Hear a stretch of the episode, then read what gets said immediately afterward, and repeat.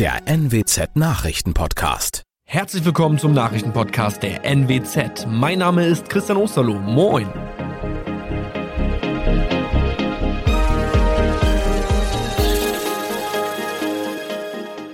Und das sind die Themen des Tages.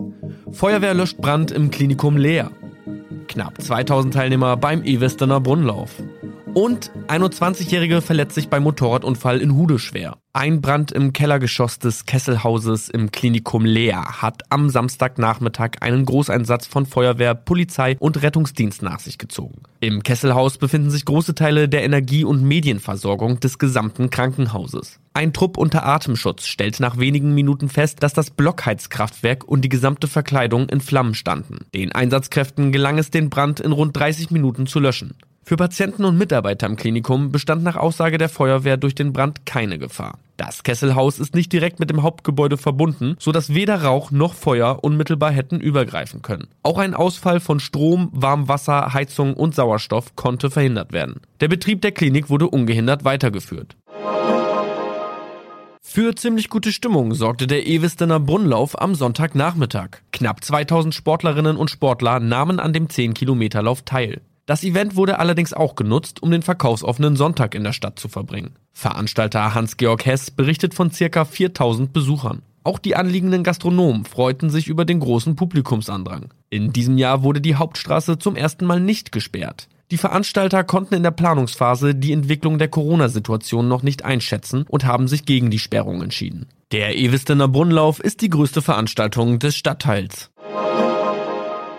Eine 21-jährige Frau aus Leer ist allein beteiligt mit ihrem Motorrad am Sonntag gegen 12 Uhr auf der Freiherr von Münnichstraße in Hude gestürzt. Durch den Unfall verletzte sich die Motorradfahrerin schwer. In der Folge wurde sie in ein Krankenhaus gebracht. Wie sich im Rahmen der Unfallaufnahme herausstellte, war die Frau nicht im Besitz der erforderlichen Fahrerlaubnis. Gegen die junge Frau wurde ein Straf- und ein Ordnungswidrigkeitenverfahren eingeleitet. Die Polizei Gannekasee bittet eine Zeugin, welche sich direkt hinter der Motorradfahrerin befunden hat, sich zu melden. Das waren unsere Nachrichten aus der Region. Weitere aktuelle News aus dem Nordwesten finden Sie wie immer auf NWZ Online. Und Aktuelles aus Deutschland und der Welt hören Sie jetzt von unseren Kollegen aus Berlin. Vielen Dank und schönen guten Morgen. Ich bin Nicole Markwald und das sind heute unsere Themen aus Deutschland und der Welt. Streit um Tankrabatt. Wirtschaftsminister Robert Habeck droht Mineralölkonzernen mit der Verschärfung des Kartellrechts. Parlamentswahl in Frankreich. Macrons Mittelager nach erster Runde hauchdünn vor Linksbündnis. Und Friedensforscher veröffentlichen Bericht über Atomwaffen. Im Streit um den Tankrabatt droht Wirtschaftsminister Robert Habeck den Mineralölkonzernen jetzt mit der Verschärfung des Kartellrechts. Habeck sagte, es liegt natürlich dann am Gesetzgeber, also dem Parlament, wie schnell es geht. Aber schnell heißt jetzt nicht, äh, dass wir Monate und Jahre warten. Notfalls solle auch eine Zerschlagung der Mineralölkonzerne ermöglicht werden. Die Branche lehnt das ab. Überlegungen, Unternehmen in Zukunft ohne Nachweis von Verstößen zu sanktionieren oder gar zerschlagen zu wollen, halten wir für sehr problematisch, hieß es vom Wirtschaftsverband Fuels und Energie. Ursula Winkler berichtet. Den aktuellen Spritpreisen merkt man kaum an, dass der Staat die Steuern gesenkt hat. Wo ist also der Tankrabatt versickert? Viele Politiker vermuten, die Mineralölkonzerne stecken ihn sich in die eigene Tasche, anstatt ihn den Kunden weiterzugeben. Darauf weisen nach Aussage von Wirtschaftsminister Habeck auch erste Daten des Kartellamts hin.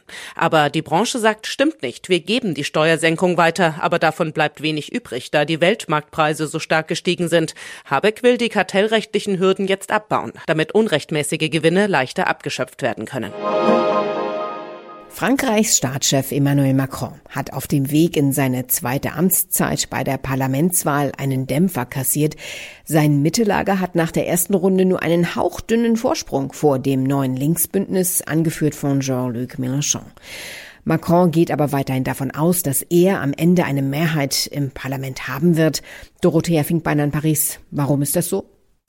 Das liegt an diesem speziellen Wahlsystem hier, denn nächsten Sonntag müssen ja nochmal die mit den meisten Stimmen in die Stichwahl. Und das sind dann meist Duelle zwischen Linken und Macron-Leuten. Und letztere haben schlicht deshalb mehr Chancen zu gewinnen, weil die dann auch noch auf viele Stimmen der Konservativen rechnen können, deren Kandidaten und Kandidatinnen jetzt schon raus sind. Also, kurz gesagt, Macron darf erstmal aufatmen. Er wird aller Wahrscheinlichkeit nach die Mehrheit im Parlament bekommen, allerdings nicht unbedingt die absolute Mehrheit, um all seine politischen Pläne problemlos durchzusetzen. Wie umfangreich ist weltweit der Bestand der Atomwaffen? Darauf schaut das Stockholmer Friedensforschungsinstitut SIPRI traditionsgemäß in seinem Jahresbericht im Juni. Jahrzehntelang ist die Zahl der Atomwaffen zurückgegangen, doch die Friedensforscher schätzen, dass sich die Entwicklung umkehrt und dass die Zahl nuklearer Sprengköpfe als Folge derzeitiger Spannungen im Laufe des kommenden Jahrzehnts wieder zunimmt. Sigrid Harms mit Einzelheiten. Die Experten von SIPRI messen dem leichten Rückgang nicht viel Bedeutung zu, weil die Atomsprengköpfe, die 2021 zerstört wurden, ehe schon ausgemustert worden waren. Tatsächlich sei festzustellen, dass alle Staaten, die Atomwaffen besitzen, ihre Arsenale modernisieren. Der Ukraine-Krieg spielte bei dieser Erhebung noch keine Rolle, doch schon vorher sei eine schärfere nukleare Rhetorik zu verzeichnen gewesen, heißt es in dem Bericht. Atomwaffen würden immer mehr Teil der Militärstrategie. Die Koffer sind gepackt, die Vorfreude ist groß, aber die Gedanken sind noch auf der Arbeit. Dann kann es schwer sein, entspannt in den Urlaub zu starten. Doch wie kann man das vermeiden? Und wie schafft man es auch nach dem Urlaub noch möglichst lange entspannt zu bleiben? Darauf schauen wir heute in unserem Tipp des Tages mit dem Arbeitspsychologen Thomas Rigotti. Er weiß, wie man das Beste aus dem Sommerurlaub herausholt. Herr Rigotti, wie bereite ich mich auf der Arbeit denn schon am besten auf den anstehenden stressfreien Urlaub vor? Ja, man versucht natürlich Dinge abzuschließen, um nicht unerledigte Aufgaben äh, mitzunehmen. Das heißt, man sollte schon rechtzeitig vor dem Urlaub planen und nicht äh, noch die letzten Tage größere Projekte vielleicht anfangen, die man dann gedanklich auch mitträgt äh, wichtig ist, mit Kolleginnen und Kollegen oder vielleicht auch mit Vorgesetzten abzustimmen, was passiert vielleicht in der Zeit, wo ich nicht da bin, wer kann mich vertreten, was hat Zeit aufgeschoben zu werden und äh, sich auf den Urlaub freuen. Und wie schnell fühle ich mich entspannt und wie lange hält das an? Wir wissen generell, dass äh, Erholung ähm, etwas ist, was relativ schnell einsetzt, in kurzen Pausen und auch im, im Urlaub. Auszeiten haben eine Erholungsfunktion.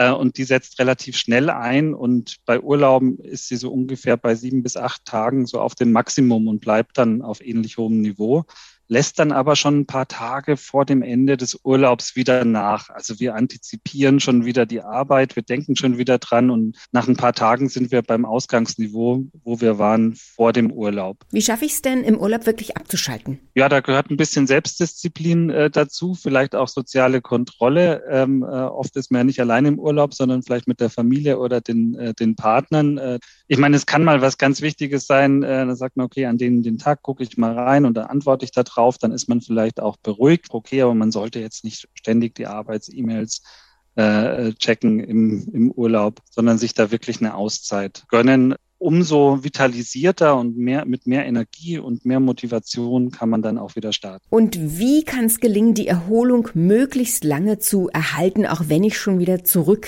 auf der Arbeit bin? Äh, mit Dingen auch anfangen, die einem Spaß machen bei der Arbeit, soweit es äh, im, im, eigenen Ermessen äh, liegt und ähm, ja, sich ähm, auch die, die positiven Erinnerungen mitnehmen äh, aus, aus dem Urlaub und versuchen, solche positiven Erinnerungen auch wirklich jeden Tag vielleicht ein Stück weit zu finden, vielleicht abends auch immer mal kurz drüber nachzudenken, oh Gott, was ist nicht heute alles schiefgelaufen, sondern was war denn heute gut? In Südafrika sorgt ein Schwein mit Fable für Malerei für Aufsehen und kam nun sogar ins Guinness-Buch der Rekorde. Die Sau Picasso kann mit ihrer Schnauze einen Pinsel ergreifen und auf einer Leinwand hin und her und rauf und runter schwenken. Die Halterin stellt Leinwand und Farbtöpfe bereit und Menschen sind willens, tausende Dollar dafür auszugeben. Jüngst zahlte ein Interessent aus Deutschland umgerechnet knapp 26.000 Euro für ein Werk von Picasso. Deshalb ist das Schwein auch im Guinness-Buch gelandet. Es ist nämlich das teuerste Werk eines nicht-menschlichen Künstlers. Demnächst wird es sogar eine Ausstellung in Düsseldorf geben. Die Erlöse kommen übrigens dem Gnadenhof in Südafrika zugute, der auch einst dieses Schwein rettete. Und es ist nicht das einzige künstlerisch tätige Tier. Es gibt auch noch einen malenden Hund namens Dog Vinci und wer weiß, vielleicht werden eines Tages auch noch Horse Matisse oder Salvador Dalmatina entdeckt? Soweit das Wichtigste an diesem Montagmorgen. Ich bin Nicole Markwald und wünsche einen guten Start in die Woche.